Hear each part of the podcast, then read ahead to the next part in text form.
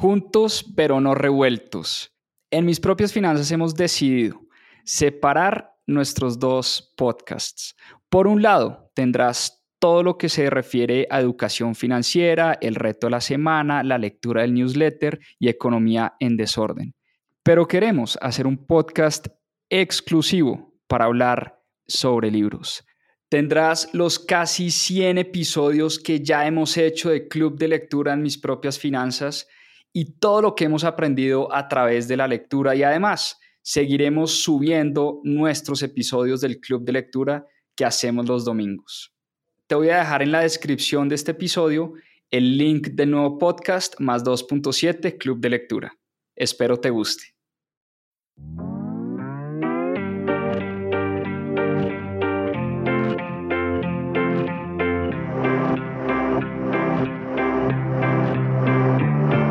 Hola, mi nombre es Juan Pablo Zuluaga, soy cofundador de Mis Propias Finanzas y quiero darles la bienvenida a Más 2.7, nuestro club de lectura.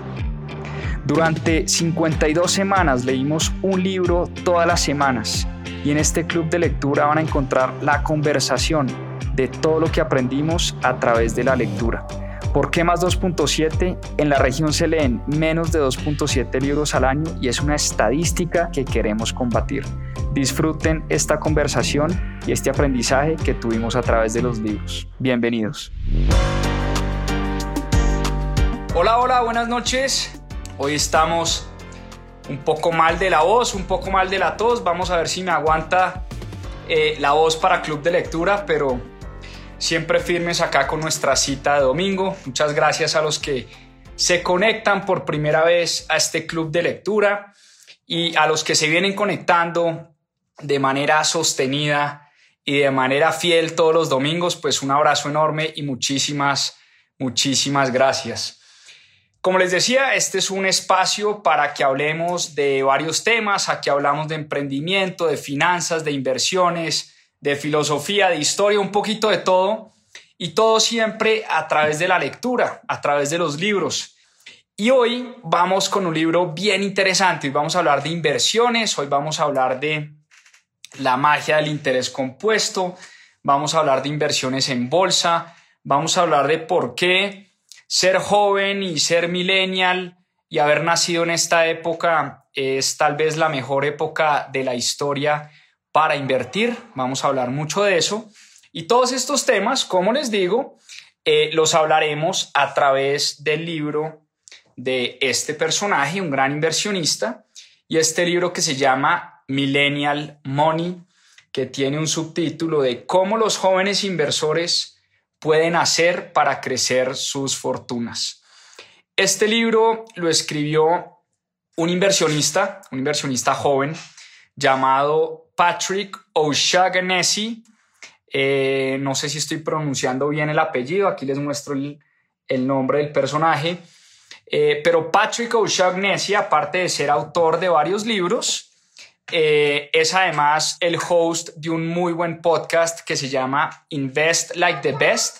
Y en este libro nos habla eh, precisamente de eso, de cómo una de las grandes ventajas de la juventud es la posibilidad de amasar grandes fortunas invirtiendo en la bolsa. Ahora bien, ya vamos a hablar de quiénes somos los millennials, qué tipo de características tenemos los millennials, pero independientemente de si eres millennial o no, para que no te me vayas a ir de este en vivo, no importa si no eres millennial, em, si no tienes la edad que tienen los millennials, digamos que el libro habla de muchas cosas y muy buenas estrategias para empezar a invertir y por qué la inversión es la única manera de ganar este juego del dinero.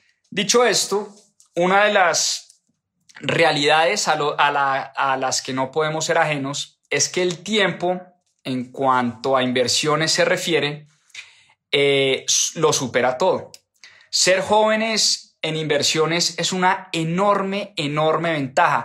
Empezar a invertir desde una edad temprana nos da una ventaja enorme porque el tiempo supera todo, como les digo, en cuanto a inversiones se refiere. Y nos dice el autor de este libro que nos pasamos la vida trabajando muchísimo para ganar dinero, pero trabajamos muy poco para aprender a invertirlo, para aprender a multiplicarlo, para mantener esa riqueza, incluso crecer esa riqueza en el largo plazo. Piensen ustedes por un momento cuánto tiempo de nuestras vidas dedicamos a tratar de ganar dinero, a ganar nuestro salario, a ganarnos el día a día. Pero ¿cuánto tiempo de nuestras vidas dedicamos a invertir ese dinero que ganamos? O aprender de inversiones. Creo que dedicamos muy poco tiempo em, a las inversiones y esto es un enorme, enorme error. Porque, porque hay una enorme diferencia, una enorme diferencia entre las personas que empiezan a invertir desde una edad temprana y las personas que definitivamente nunca invierten se enfocan simplemente en ganar dinero, pero nunca aprendieron y nunca se dedicaron a invertirlo y a crecerlo. Este libro habla mucho de inversiones en bolsa y el autor nos dice que la bolsa de valores nos da la posibilidad de participar en el crecimiento empresarial a nivel mundial. Piensen ustedes por un momento ¿Qué es invertir en una acción? ¿Qué es invertir en la bolsa de valores? Invertir en la bolsa de valores es participar o tener la posibilidad de participar en el crecimiento de una gran compañía, de una empresa que vende productos o servicios, que tiene grandes equipos de liderazgo, que tiene mercados globales y que crece año tras año. Eso es la posibilidad que nos da la bolsa de valores. Cuando invertimos en la bolsa de valores estamos invirtiendo en compañías reales. Estamos invirtiendo en compañías, como les digo, que han demostrado que en conjunto, uno puede coger compañías puntuales, pero en general en conjunto el mundo empresarial a nivel mundial ha crecido en el largo plazo de manera exponencial.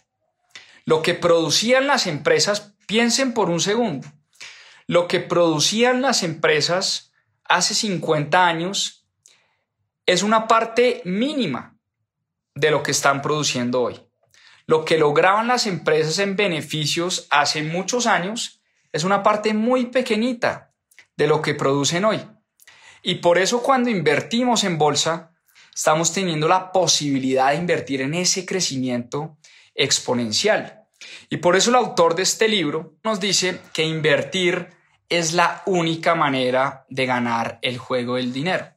Y es que hay que invertir hoy en día por muchas razones. Primero, para combatir la inflación. Segundo, para combatir la desigualdad de los ingresos, que cada día es más alta. Y cada día hay un grupo de personas pequeñas en el mundo que ganan mucho más. Y la única manera de meternos dentro de ese grupo de personas, que son las personas que están invirtiendo, son las personas que están invirtiendo. Y tercero, eh, bueno, tercero, la deuda creciente, la deuda disparada a todo nivel, a nivel personas, a nivel empresas, a nivel país, que puede llegar a ser muy peligrosa en un futuro. Cuarta razón para invertir que nos da el autor, el envejecimiento de la población. Somos una población que nos estamos volviendo viejos. Es una población que se está envejeciendo. Hoy en día las personas cada día tienen menos hijos. Cada día la tasa de natalidad viene disminuyendo año tras año. Y ese es un gran problema para la población en general. El envejecimiento de nuestra población es un enorme problema para los jóvenes de hoy en día. Y se los voy a poner de esta manera. A nosotros los jóvenes eh, y cuando yo ya no sea joven, a mis hijos, a mis nietos y así sucesivamente, a los jóvenes les toca pagar por las futuras generaciones. ¿Y cómo pagamos por las futuras generaciones? ¿Cómo hacemos para pagar por cada vez más jubilados que tiene la sociedad? No hay otra manera sino a través de más impuestos. Entonces, el hueco que estamos creando hoy en nuestro sistema pensional y esto no es solo un problema de Colombia, es un problema de Brasil, es un problema de Argentina, es un problema de México, es un problema de Estados Unidos, es un enorme problema en Asia, en Japón, en China. Esas sociedades sí que se están envejeciendo a unas tasas mucho más altas. ¿Y cómo se soportan las, las sociedades que se envejecen? Pues quienes soportan las sociedades que se envejecen son los jóvenes, que son los que tienen más capacidad de generar ingresos. ¿Y cómo vamos a hacer para soportar una sociedad que se envejece? Necesariamente a través de más impuestos. Y ojo a este dato, que es un dato bien interesante que nos da el autor en el libro. Miren, una persona en Estados Unidos que si se retira a los 65 años, es probable que viva hasta los 85 años, que es como eh, la edad promedio de mortalidad en Estados Unidos, 85 años. Entonces, una persona que se retira a los 65 años, pues va a vivir 20 años dependiendo del gobierno. Si esa persona llegara a cobrar una pensión de alrededor de 30 mil dólares en el año, ojo a este dato, 30 mil dólares en el año, quiere decir que al cabo de esos 20 años donde la mantuvo el gobierno, recibió aproximadamente 600 mil dólares. Aquí pues no estamos teniendo efectos de la inflación ni nada de eso, solo para hacer el ejemplo sencillo. Recibes 30 mil dólares desde que te jubilas hasta el día que te mueres, viviste 20 años más, 30 mil dólares por 20 años son 600 mil dólares que tuvo que pagar el gobierno para sostenerte, ¿no? Y nos dice el autor lo siguiente, para tener los mismos 600 mil dólares cuando te jubilas a los 65 años, sin tener que depender del gobierno, lo único que tiene que hacer esta persona es ahorrar alrededor de 3 mil dólares al año durante su vida laboral, durante su vida productiva. Ese, ese es el poder que tienen las inversiones. Las inversiones tienen el poder para que no dependas de nadie, para que no dependas del gobierno, para que no dependas de tus padres, para que no dependas de tus hijos, para poder tener una etapa y una vida digna en tus últimos años. Fíjense que si nosotros empezáramos a invertir, como dice el autor, desde una edad temprana, desde los 25 a los 65 años, 40 años, 40 años, invirtiendo de manera sostenida, en 40 años no vamos a tener que depender de absolutamente nadie. No vamos a generar ese hueco pensional que se genera hoy en día en el sistema pensional actual de nuestros países, en Colombia, en Latinoamérica y en el mundo en general. Por eso, como nos dice el autor en este libro, la única manera de acumular fortunas, de mantener fortunas y de tener eh, una jubilación digna es a través de las inversiones. Y el libro empieza con una historia eh, ficticia, pero a la vez muy real. Es la historia de dos personajes, la historia de Liam y la historia de Grace. Liam y Grace fueron a la misma escuela, nacieron en el mismo año, fueron al mismo colegio, pero Liam y Grace tuvieron futuros muy distintos. Y resulta que Liam no empezó a invertir en serio, sino hasta que tenía 40 años en cambio, Grace empezó a hacerlo desde que ganó su primer salario. Desde que empezó a ganar su primer salario a la edad de 22 años, Grace empezó a invertir una parte pequeña de su salario, un 5%, un 10%, iba aumentando cada vez que se ganaba un bono, lo invertía y de esa manera duró 18 años más que Liam invirtiendo. Y esa diferencia de haber empezado en una edad temprana y no demorarse hasta los 30, 40, 50 años para empezar a invertir, esas diferencias en el tiempo se volvieron abismales. Tanto así que la historia dice que Grace logró jubilarse con millones de dólares en su cuenta a la edad de 60 y pico de años, mientras que Liam vive de la pensión que le paga el gobierno, que es una pensión pequeña y siempre tendrá que vivir de la pensión que le paga el gobierno, porque tristemente a Liam, que ya tiene 65 años, ya poca gente la contrata, ya está más cansada, ya no está en su época más productiva, ya su cerebro no trabaja a la misma velocidad que antes y por eso necesariamente le va a, va a tener que vivir del gobierno por el resto de su vida, por 15 años, 20 años, 25, 30 años más. Por eso las decisiones, ojo con esto, y quiero que anoten esto que voy a decir.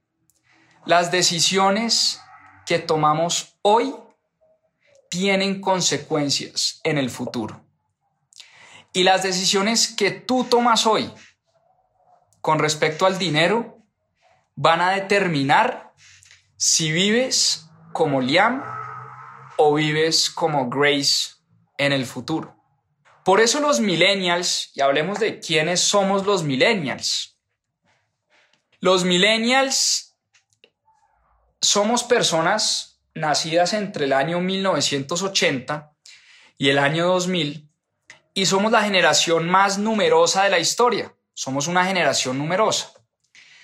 Pero somos una generación también que hemos vivido en medio de distintas crisis económicas. Algunos, aunque éramos pequeños, no nos tocó, no vivimos en carne propia la crisis de las .com, la crisis de, em, de la burbuja de las .com en el año 99 y en el año 2000. Pero yo sí recuerdo muy bien la crisis del 2008, cuando se quebró el sistema financiero en el mundo. Y la recuerdo muy bien porque me estaba graduando de la universidad y estudiaba en Estados Unidos. Y en esa época me tocó vivir de primera mano cómo a ninguno de los que nos estábamos graduando en ese año, les estoy hablando del año 2009, nos estaban contratando. Era una época dificilísima para conseguir empleo y para conseguir trabajo. Entonces yo viví en carne propia esa época del 2008 y después, hace pocos años, nos tocó vivir la pandemia del 2020 y por eso se han hecho encuestas, que son encuestas de las que nos habla el autor en este libro, que dice que los millennials tenemos poca tolerancia al riesgo. Nos da miedo invertir. Por una razón, pues muy natural, y es que cuando uno ha vivido crisis, uno ha vivido momentos difíciles, cuando uno ha, vivido, cuando uno ha visto los mercados descolgarse y cuando uno ha visto que las acciones han perdido valor en un 50, 60, 80% en algunos casos, pues le tenemos miedo a invertir. Le tenemos pánico a invertir. Y hay otra característica de nosotros los millennials, es que siempre hemos vivido en un sistema de dinero fiat o dinero por decreto. Y ese sistema de dinero fiat o dinero por decreto es un sistema donde el gobierno controla el dinero. Es un sistema donde el gobierno y los bancos centrales imprimen dinero a su gusto. Y eso no fue así durante la mayor parte de la historia. De hecho, la historia nos dice que durante la mayor parte de nuestra historia, el dinero siempre había estado vinculado a algo físico, a algo tangible, a algo físico y tangible como el oro o como la plata. Ese sistema se rompió. Ya hoy el dinero no está atado a nada físico. De hecho, hoy es muy poco el oro que existe con relación a la cantidad de dólares o con relación a la cantidad de dinero que existe en nuestra economía. Y el dinero fiat, ese dinero por decreto, ese dinero eh, que manejan los distintos gobiernos en el mundo, es una invención muy reciente es una invención que, una invención que no siempre había sido así. Y por eso los millennials hemos sufrido de primera mano las consecuencias de vivir en ese tipo de sistema. ¿Y cuál es una de las principales consecuencias? Es que nuestro dinero, como es controlado por unos agentes centrales que manejan el dinero eh, pues a su conveniencia, a veces de manera responsable, a veces de manera muy irresponsable. Hay gobiernos y hay países y hay bancos centrales que lo han manejado mejor que otros, pero en general nuestro dinero ha perdido poder adquisitivo todos los años, todos los años. La inflación, que es una palabra muy de moda eh, por estos días, la inflación es el mayor impuesto a nuestros ahorros. Por eso hoy en día decimos que ahorrar es una tontería, porque si mantenemos nuestra plata y nuestro dinero en las cuentas de ahorro, esa plata y, esa, y ese dinero está perdiendo poder adquisitivo todos los años.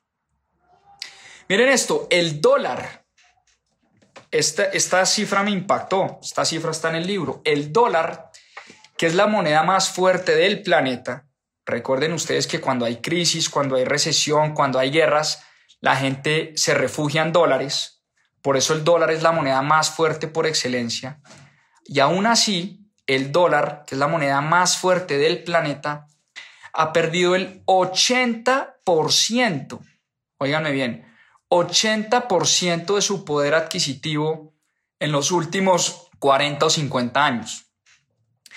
Un dólar en 1971 vale hoy 17 centavos de dólar en la actualidad. El dólar, la moneda más fuerte del planeta pues ni hablar de Colombia, ni hablar de Venezuela y ni hablar de Argentina, ¿no? Ni hablar de países donde sufren eh, hiperinflaciones todos los años. Si el dólar ha perdido el 80% de su valor, pues hay monedas en países donde han perdido prácticamente el 100% de su valor, que no valen nada con relación a lo que valían hace 30, 40 o 50 años. Por eso se dice que los ahorradores hoy en día son los perdedores. Los ahorradores estamos perdiendo poder adquisitivo. En cambio, los inversionistas son los que están ganando el juego del dinero.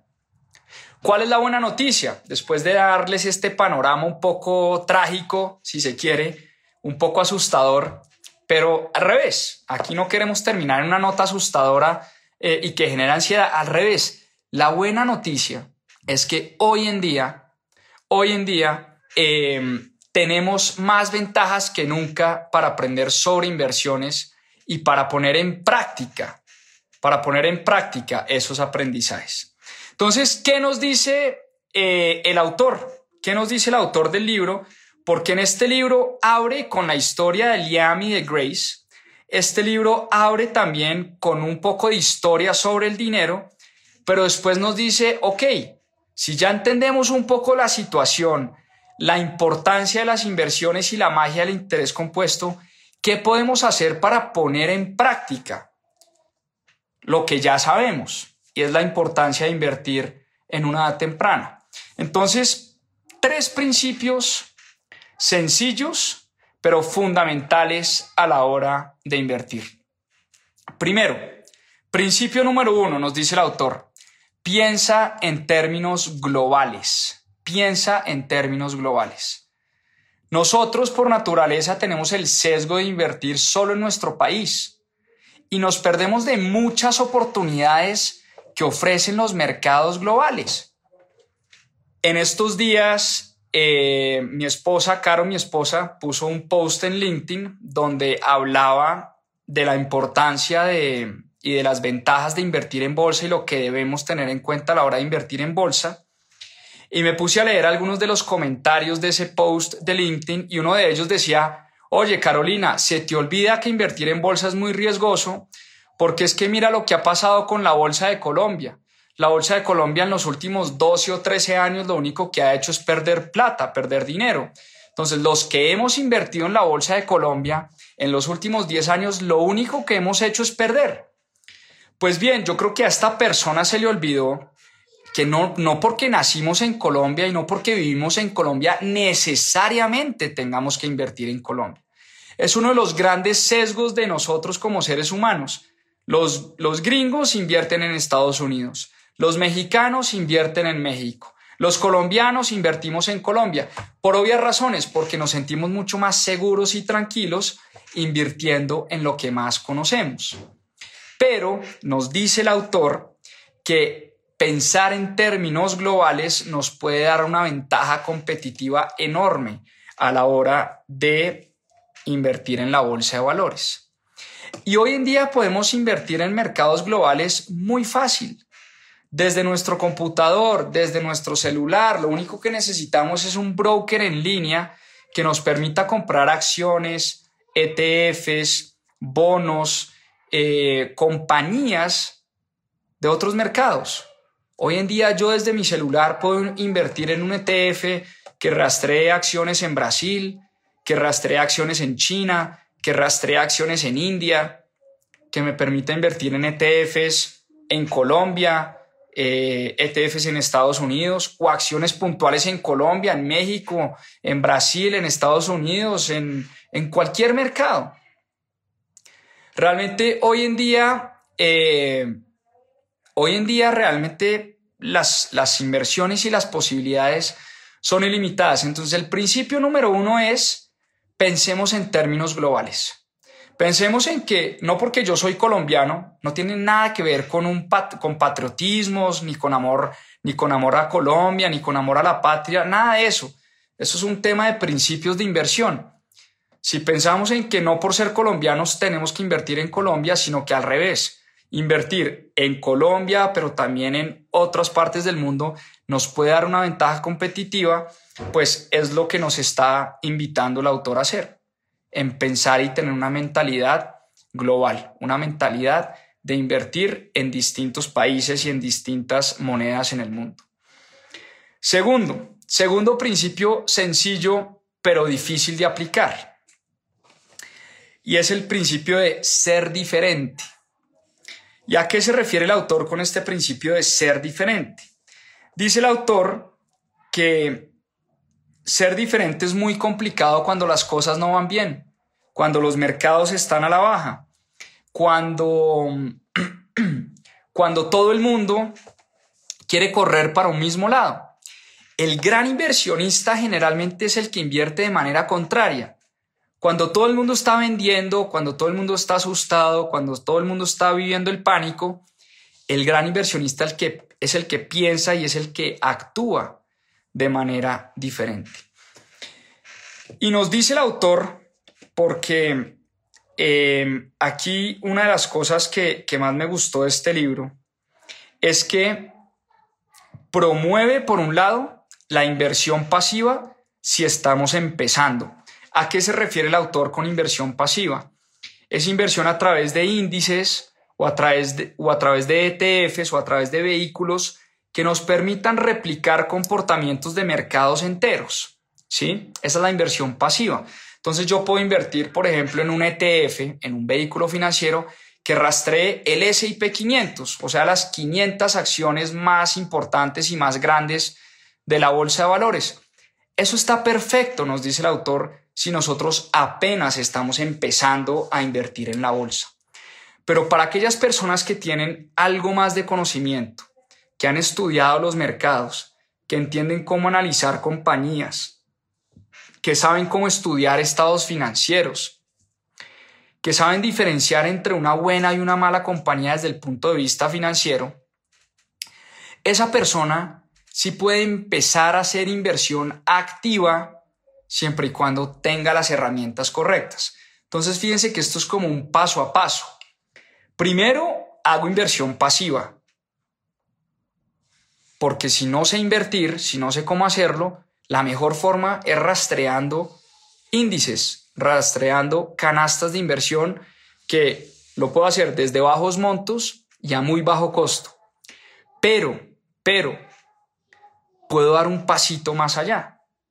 Puedo aprender a invertir, puedo aprender a analizar compañías, puedo aprender a analizar estados financieros, puedo estudiar sectores, puedo aprender a invertir en bolsa y eso nos va a dar las herramientas correctas para empezar a hacer inversión activa.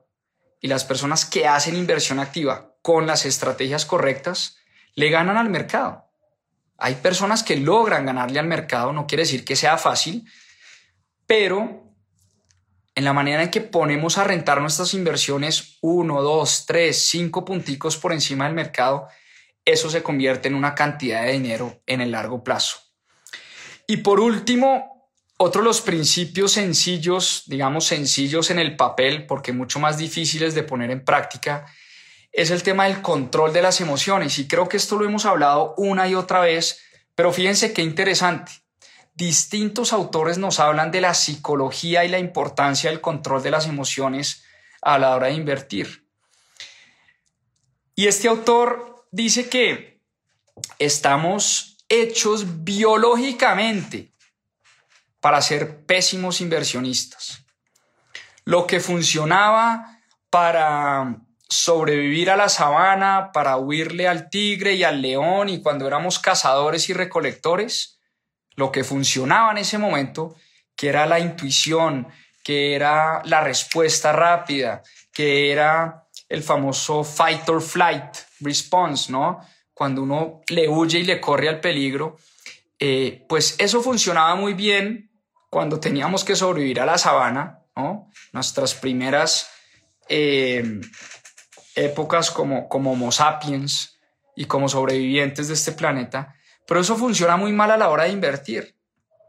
Al revés, cuando todo va mal, cuando hay angustia, cuando hay pánico, cuando las cosas están cayendo, lo que tenemos es que entender cómo nos comportamos en esos momentos. Y una vez más, otro autor distinto nos habla de la importancia de la psicología del dinero. Ahora hablemos porque el autor dice que, así como los grandes inversionistas tienen un famoso checklist, eh, este autor también tiene su checklist para elegir buenas acciones y para elegir muy buenas inversiones.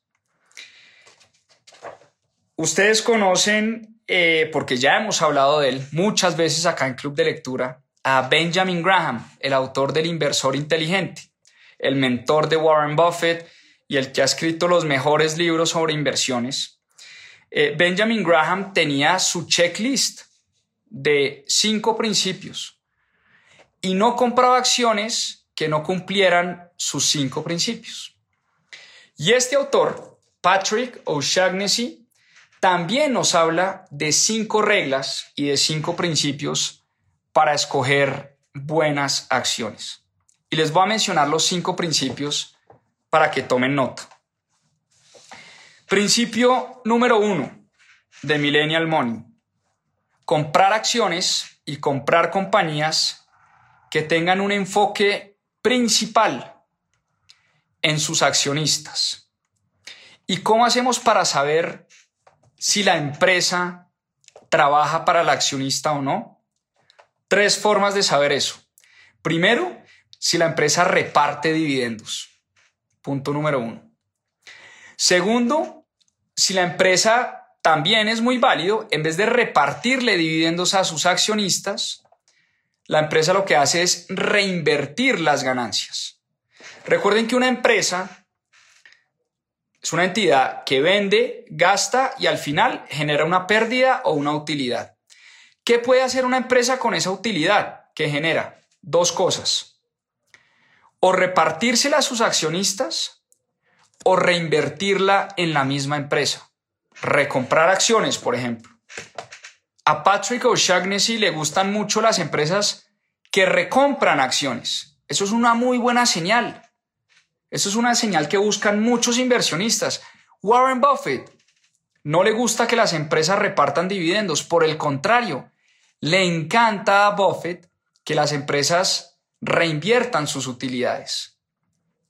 Entonces, la segunda forma es la reinversión de las utilidades.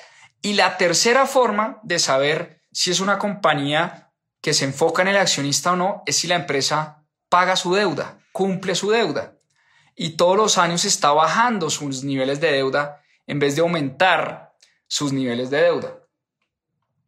Segundo principio, segunda regla para escoger una buena compañía en la bolsa de valores. Aquí estamos hablando de las cinco reglas para escoger buenas compañías en bolsa. Segunda regla, comprar acciones con altos retornos del capital invertido lo que se llama el ROIC, Return on Invested Capital. Y cuando hablamos de altos retornos de capital invertido, el autor nos dice de retornos por encima del 13 o 15%. Y si quieren profundizar un poco más en este concepto de retorno del capital invertido, recuerden que por aquí debe estar el libro de Joel Greenblatt, que también lo vimos en Club de Lectura, el pequeño libro que vence al mercado.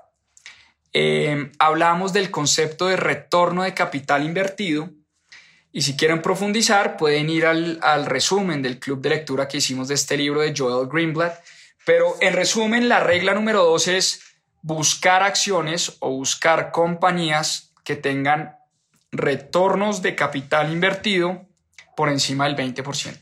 ¿Y qué es el capital invertido? Recuerden ustedes que las empresas invierten capital para qué? Para comprar maquinaria, para comprar, eh, para invertir en otros mercados, para contratar talento. Las empresas reinvierten capital.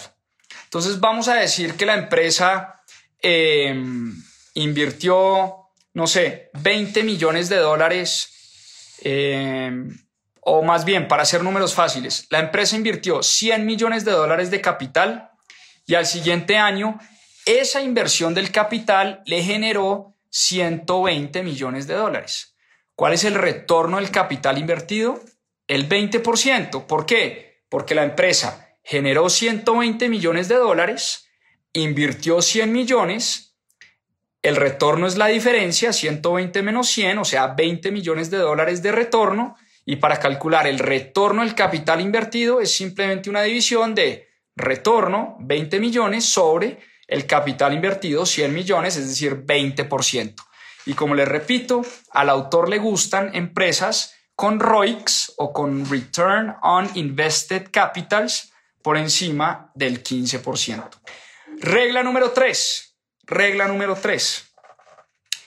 Enfocarse en empresas que tengan buenos flujos de caja. Muchas veces nos enfocamos en la utilidad contable de las compañías.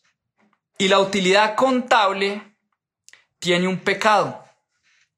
Es que no porque la empresa genera utilidad, quiere decir que sea una empresa financieramente sana. Y les voy a dar un ejemplo sencillo y que lo da el autor en su libro. Dos puestos de limonada, dos empresas que venden limonada. Una empresa vende 100 dólares de limonada, hacer esa limonada le costó 50 dólares y esa limonada se la pagaron de contado, quiere decir que generó una utilidad de 50 dólares.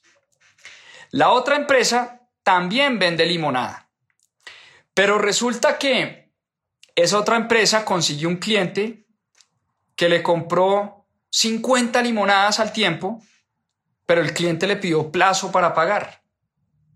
Le pidió un mes para pagar esas 50 limonadas. Entonces, la segunda empresa limonada vendió los mismos 100 dólares, le costó los mismos 50 dólares, la utilidad es la misma. Fíjense, la empresa número uno de limonada, 50 dólares, la empresa número dos de limonada, 50 dólares, pero la empresa dos no ha recaudado el dinero, porque su cliente se los va a pagar en un mes, le va a pagar esas limonadas en un mes. Y eso le pasa a muchas compañías. Compañías que generan muy buenas utilidades, pero pero tienen flujos de caja muy apretados. ¿Y eso dónde lo podemos ver? En los estados financieros de las empresas. Entonces, podemos ver el estado de resultados donde podemos ver la utilidad que genera la empresa y nos podemos emocionar con la utilidad que genera la empresa. Pero cuando nos vamos al flujo de caja, podemos entender cuáles son los ciclos de recaudo de dinero de esa compañía. Y podemos entender si la empresa genera flujos de caja positivos o no. O si por el contrario siempre se está teniendo que financiar con inversionistas, con proveedores, con bancos para poder sostener la viabilidad financiera de la compañía. Entonces, un enfoque muy grande a la hora de, escoger buenas compañías tiene que ser estudiar y entender muy bien los flujos de caja que están produciendo las empresas en vez de las utilidades que además pueden ser muchas veces manipuladas eh, pues por normas contables. Regla, vámonos a la regla número 4 para escoger buenas acciones en la bolsa de valores. Regla número 4, esta suena sencilla, pero también es difícil, es no pagar demasiado por una acción, por muy buena que sea la compañía. Por muy buena que sea la compañía, si pagamos mucho por una acción, pues vamos a hacer una muy mala inversión. ¿Y a qué me refiero con esto? Eh, Tesla, la acción de Tesla. Tesla, gran compañía, unos carros divinos, carros eléctricos, eh, eh, amigables con el medio ambiente, todo lo que ustedes quieran. A uno le puede encantar Tesla como compañía. Pero Tesla hace un año, un año, se cotizaba a, no sé, 200 veces utilidades. Una cosa impresionante, lo cara que estaba esa compañía. Entonces, por buena que sea la compañía, si la compro muy cara, va a ser una pésima inversión. Eso termina siendo una mala inversión. Y podemos hablar de cualquier empresa. Apple. Apple puede ser una gran empresa, una empresa divina, espectacular. Nos pueden encantar los productos de Apple. Pero si la compramos muy cara, vamos a estar haciendo una pésima inversión. Y eso pasa en Colombia, en Estados Unidos, en Japón, en cualquier parte del mundo. Si compramos una compañía que históricamente se ha transado a, por decir algo, eh, un precio por utilidad por acción de 15 veces. ¿Qué quiere decir eso? Que por cada dólar que produce la compañía de utilidades el mercado paga 15 dólares de más. Eso es el P ratio o el precio por utilidad por acción, el precio la, por, por el beneficio que produce la empresa. Muy bien, si miramos históricamente las acciones y lo que han pagado por una acción de acuerdo a las utilidades que produce. Y nos damos cuenta que, por ejemplo, el promedio de lo que ha pagado el mercado por esa acción es de 15 o 20 veces. Y de pronto estamos en un momento de la historia donde el mercado está pagando 50 veces por, por las utilidades que produce esa acción. Quiere decir que la empresa está muy cara, la acción de la empresa está muy cara, quiere decir que los mercados están inflados. Hoy en día ya hay mucha data, muchas estadísticas, muchos indicadores que nos ayudan a entender si la acción de una empresa está cara o barata. Hace uno o dos años las empresas estaban por las nubes, el mercado se estaba cotizando a 25, 30, 40 veces utilidades. El mercado se estaba cotizando a 10 veces ventas, 15 veces ventas, una locura.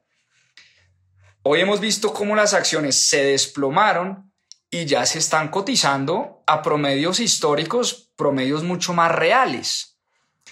Entonces, vuelvo al principio número 4 o a la regla número 4.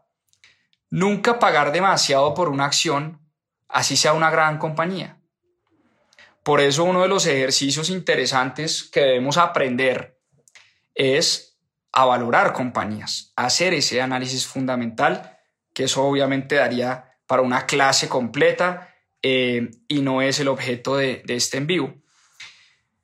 Y por último, la regla número 5 es comprar acciones en el mercado que el mercado esté empezando a reconocer. ¿A qué me refiero con esto? ¿O a qué se refiere el autor con esto? Comprar la acción cuando la acción está empezando a recuperarse. Esto tiene una lógica importante, es que cuando la acción está muy caída y no se ha empezado a recuperar, psicológicamente hablando es muy difícil, muy difícil, nos dice el autor, invertir en una acción que va para abajo, para abajo, para abajo, para abajo, para abajo.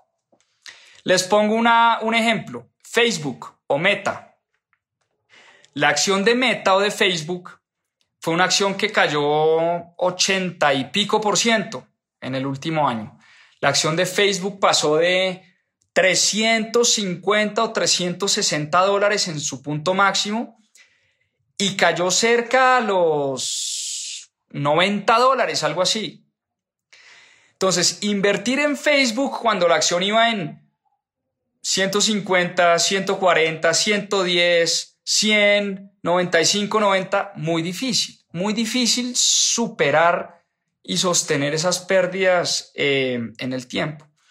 Pero cuando la acción empieza a mostrar una recuperación y el mercado empieza a ver eh, y empieza a reconocer que, hombre, Facebook a 90 dólares es un regalo, y el mercado eventualmente se da cuenta de esas cosas, se da cuenta de esas cosas.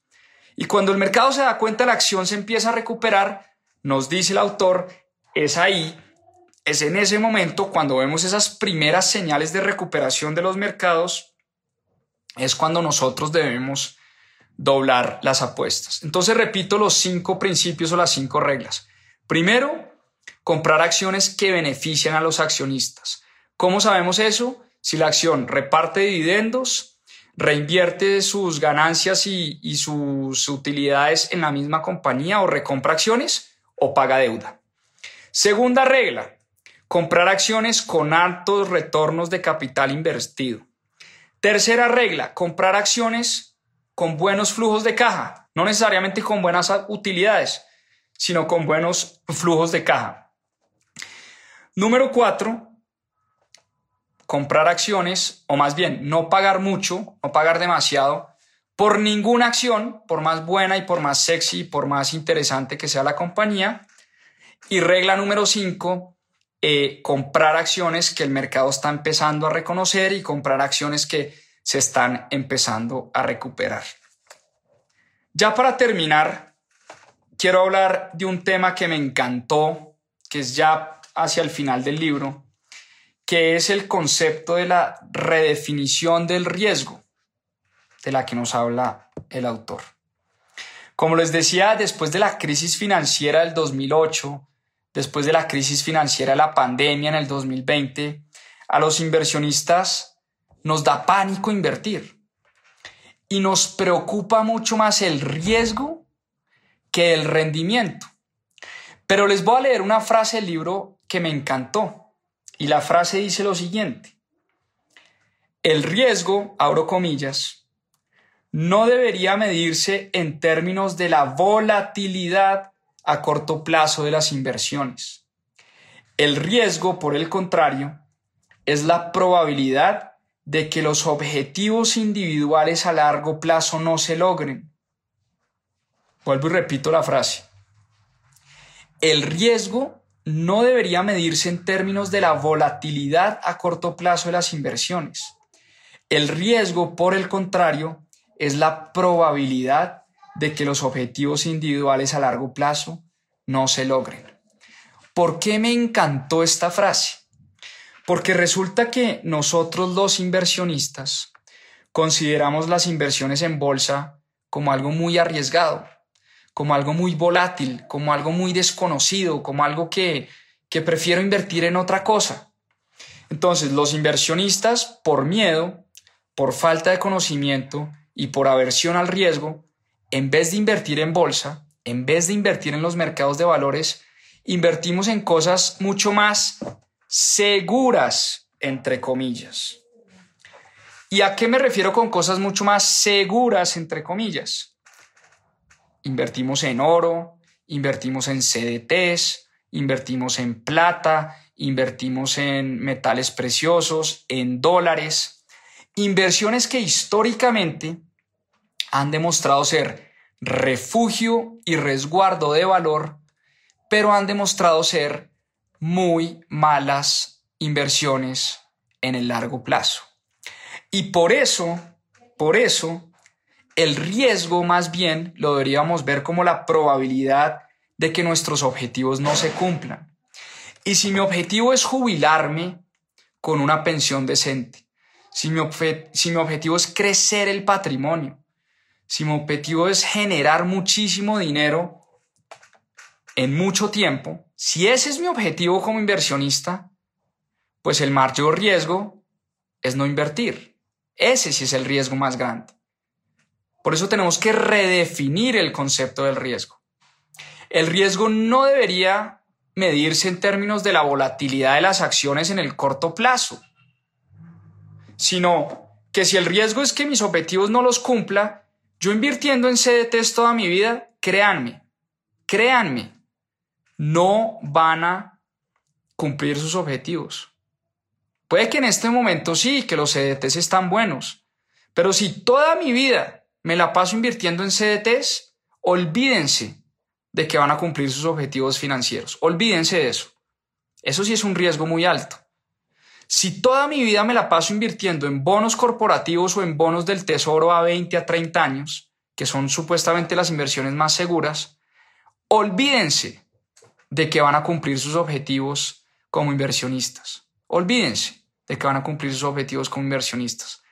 Por eso hay que pensar en los ciclos, hay que pensar en el largo plazo, pensar que siempre, antes de que se venga un boom en las inversiones, el panorama se ve horrible, el panorama se ve negro, creemos que el mundo se va a acabar, creemos que todo es demasiado riesgoso, creemos que este país se va a ir al traste, mejor dicho, entramos en pánico y siempre, siempre, siempre, siempre, siempre, antes de un boom, antes de un rebote de los mercados, siempre estamos viviendo una situación de angustia tremenda, tremenda. Por eso no hay que dejarse llevar por la volatilidad del corto plazo. No hay que dejarse llevar, miren, a mí me preguntan mucho, porque hablamos de finanzas y hablamos de inversiones y hablamos de, de manejo del dinero, me preguntan mucho, oiga, ¿cuál ¿qué, acción, ¿qué acción es la, en qué invierto? ¿Qué criptomoneda compro? ¿Será que compro Ecopetrol mañana o no? Hombre, esas son preguntas muy difíciles. Y eso depende mucho de los objetivos que tengan ustedes como inversionistas. Y por eso la estrategia, como invertir es tan difícil, ya para terminar, como invertir es tan difícil, la mejor estrategia, oíganme bien, es automatizar la inversión. Automaticemos la inversión. Definamos, definamos nuestros principios de inversión, definamos la forma en la que nosotros vamos a tomar decisiones, aquí yo les estoy dando muchas alternativas. Aquí hemos hablado de más de 80 libros y hay muchas estrategias y muchas alternativas. Pero define tus principios de inversión, los que te van a ayudar a tomar las decisiones. Y con base en esos principios, automatiza la inversión. ¿Y a qué me refiero con automatizar la inversión? Hombre, cojan el 5% de sus ingresos, el 10% de sus ingresos y de manera recurrente, cada mes, cada dos meses, cada trimestre, cada año, no sé, ustedes lo definen, todos los años van a invertir de acuerdo a sus principios de inversión. Porque como estamos diseñados para invertir mal, hay que luchar contra esa naturaleza. ¿Y cuál es la mejor forma de luchar contra esa naturaleza? Automatizando este proceso. Y hay un ejemplo fascinante que dan en el libro, es el ejemplo de los donantes de órganos. Óiganme bien este ejemplo, que es muy chévere, es muy fascinante.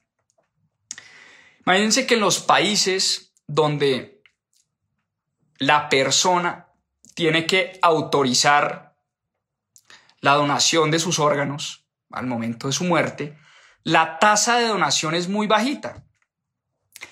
Si a mí me ponen a llenar un formulario, a escribir una carta, a hacer una declaración donde yo declaro y escribo y lo dejo, lo dejo eh, por sentado, si a mí me ponen a hacer eso, es muy improbable que yo vaya a donar mis órganos, mis órganos que todavía funcionan al momento de la muerte, eh, es muy improbable que yo los vaya a donar. Pero hay estudios que muestran que en los países donde al revés la donación de órganos es, es automática, al revés, yo tengo que llenar un formulario si yo no quiero que donen mis órganos. Funciona al revés. Es, es fascinante el ejemplo. En los países donde yo tengo que escribir, yo tengo que llenar un formulario, yo tengo que decir que yo no quiero que donen mis órganos cuando yo me muera, em, en esos países la tasa de donación de órganos es por encima del 95%. por encima del 95%. Entonces imagínense ustedes si aplicamos este mismo principio para las inversiones. Si nosotros automatizamos la inversión, en vez de estar al vaivén de las emociones, en vez de estar al vaivén de los mercados, oiga, es que Rusia invadió Ucrania, entonces, ¿qué tenemos que hacer? Juan Pablo, el dólar se puso en 5 mil, entonces, ¿qué hago? ¿Será que saco toda mi plata y todo? Si yo ya tengo unos principios muy claros y yo automatizo esos principios, automatizo esos principios y dejo que esos principios trabajen en el largo plazo, esa es la forma de ganar el juego del dinero. Y les voy a dar una noticia triste es que por más que suenen sencillos, lógicos y muy interesantes los principios y las reglas que vimos en este libro, me atrevería a decir que muy poca gente va a tener la disciplina de aplicar los principios de Millennial Money. Lo digo con toda la franqueza del caso. Muy poca gente que está oyendo este en vivo yo espero que no. Ojalá los, las mil personas que estamos conectadas hoy en este en vivo apliquemos lo que aprendimos hoy a través de este libro.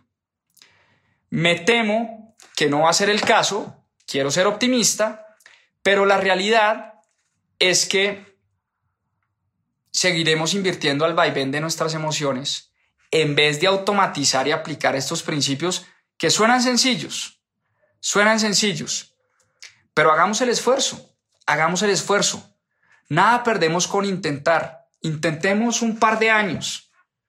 Si no somos capaces de invertir por lo menos por los próximos cinco años, hombre, nos, nos va mejor yendo al casino, nos va mejor. No somos inversionistas, somos especuladores. Estamos al vaivén de lo que pasa todos los días, de las noticias que oímos, de, la guerra Rusia-Ucrania, del dólar, del petróleo, eh, de Petro, de Duque, de Uribe, de la política de Biden, de Obama, de los demócratas, de los republicanos, etcétera, etcétera, etcétera. Nos vamos a dejar llevar por todo lo que pasa en el mundo si no establecemos un mecanismo automatizado que me ayude a controlar el tema más difícil de controlar a la hora de las inversiones, que es el tema de las inversiones. ¿Cuál es la gran noticia? Hoy podemos invertir desde muy bajos montos a muy bajo costo desde nuestro computador y desde nuestro celular. No hay excusas. No hay excusas para no meterse en este apasionante mundo de las inversiones en bolsa. 8 de la noche, una horita como siempre, no quería eh, despedirme sin antes desearles una gran semana. Espero hayan aprendido, espero hayan tomado notas, espero tengan una muy buena semana, una semana muy productiva, una semana con su familia, con sus seres queridos, eh, con grandes mentores y bueno, vamos a sacarla al estadio esta semana. Les mando un abrazo enorme, muchas, muchas gracias a todos los que se conectaron y como decimos acá siempre, a seguir aprendiendo. Chao, chao, que descansen.